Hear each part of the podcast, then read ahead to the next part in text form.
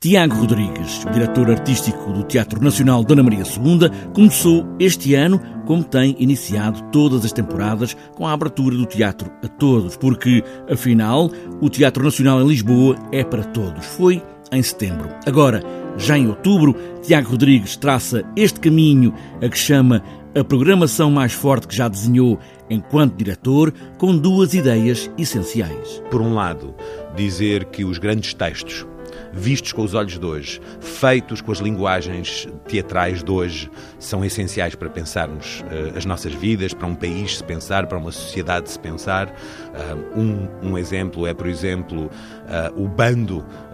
uma das grandes companhias portuguesas, a regressar agora a Dante e à Divina Comédia com um segundo capítulo desta longa caminhada que estão a fazer e a apresentar o espetáculo Purgatório, protagonizado por Fernando Luís, mas também com a participação de um coro de cantores uh, de Setúbal.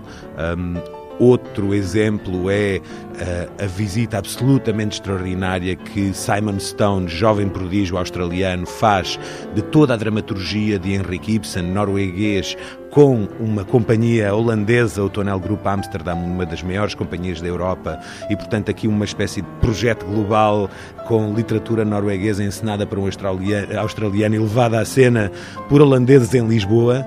E Ibsen House é uma peça absolutamente imperdível e também um exemplo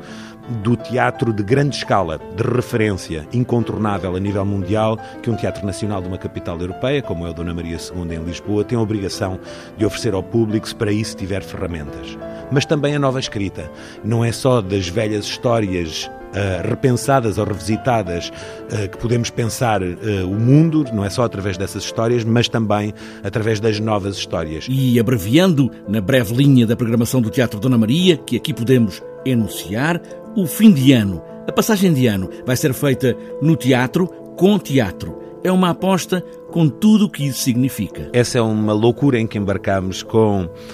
uma das maiores companhias da Europa, a Schaubühne, e com este espetáculo Ricardo III de Shakespeare, uh, encenado por Thomas Ostermeyer. É um dos grandes artistas uh, da atualidade em todo o mundo, no teatro mundial. Um, o Ricardo III, além de ser uma obra absolutamente magnífica, que aliás há pouco tempo foi apresentada na versão de Tony Quito,